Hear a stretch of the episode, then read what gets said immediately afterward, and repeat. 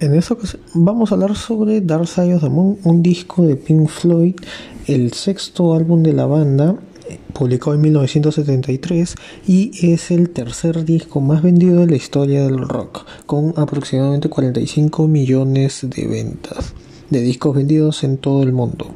Sí, es un disco de rock progresivo y muy influyente para todas las generaciones.